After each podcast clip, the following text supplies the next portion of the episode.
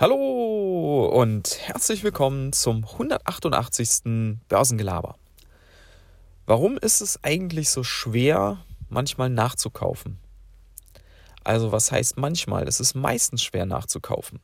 Und heute wollen wir uns mal mit dieser Frage beschäftigen, warum das so ist. Zunächst aber vielleicht mal so ein bisschen so eine eigene Erfahrung aus meinem Investorenalltag, wie ich das mache bzw. wie ich das erlebe. Gerade in den letzten Wochen haben wir ja gesehen, dass manche Aktien, manche Unternehmen, gerade aus dem Tech-Bereich, massiv abverkauft worden sind. Da sind Aktien dabei, wie zum Beispiel eine PayPal, die war vor einem halben Jahr noch der absolute Shootingstar. Jeder postete ständig irgendwas zu PayPal, warum das das beste Unternehmen der Welt ist. Ich übertreibe jetzt ein bisschen, ja. Und heute ist das Ding um über 50 Prozent abgeschmiert. Jeder ist jetzt der Meinung, nee, PayPal, das wird doch total disruptiert, wird total überschätzt, ähm, die haben überhaupt kein, kein Wachstum mehr, das ist irgendwie, das ist Mist. Ja? Das gleiche mit, mit Shooting Stars wie, wie Fiverr, wie Block, X Square und, und viele, viele andere. Zum Teil 30, 50, zum Teil 70 Prozent abgeschmiert. Und das ist eben nicht nur im Aktienbereich, sondern in den letzten Wochen ist ja auch der Kryptomarkt massiv unter Druck geraten. Wir sind vom Hoch bei Bitcoin, das lag bei knapp 70.000, sind wir zwischenzeitlich um über die Hälfte abgerutscht.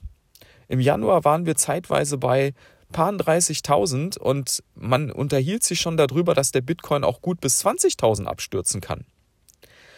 So, und eigentlich sind doch das genau die Zeitpunkte, wo man sonst immer denkt, boah, wenn das mal so zurückkommt, wenn die Aktie mal 20, 30, 40 Prozent korrigiert, dann schlage ich mal richtig zu. Oder wenn der Bitcoin sich halbiert, dann schlage ich mal richtig zu. Eigentlich.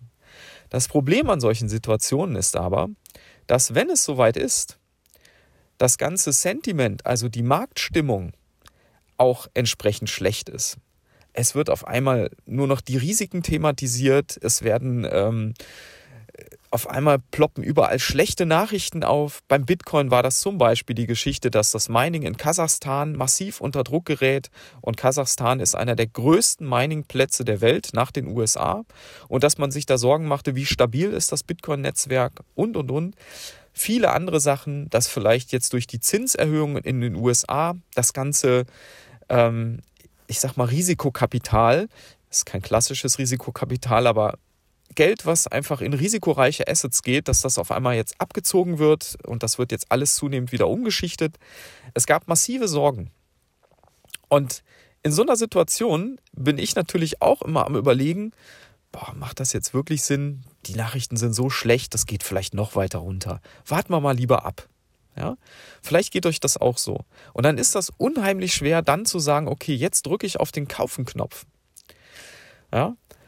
Aber was passiert dann in der Regel? Nicht immer, aber in der Regel. Guckt euch den Bitcoin zum Beispiel an.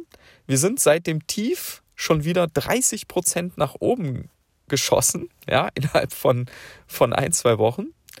Und jetzt auf einmal geht es wieder darum, oh, vielleicht äh, wird das ja doch was mit den 100.000 in diesem Jahr. Nee, letztes Jahr hat es nicht geklappt, vielleicht dann jetzt dieses Jahr. Also, das ist echt ein Dilemma, ja. Wenn, wenn, die, wenn die Aktien und wenn die Sachen preismäßig unten sind, sind die Nachrichten schlecht und dann ist es echt schwierig. So, was macht man dann jetzt oder wie mache ich das? Ich setze mir tatsächlich vorher feste Marken.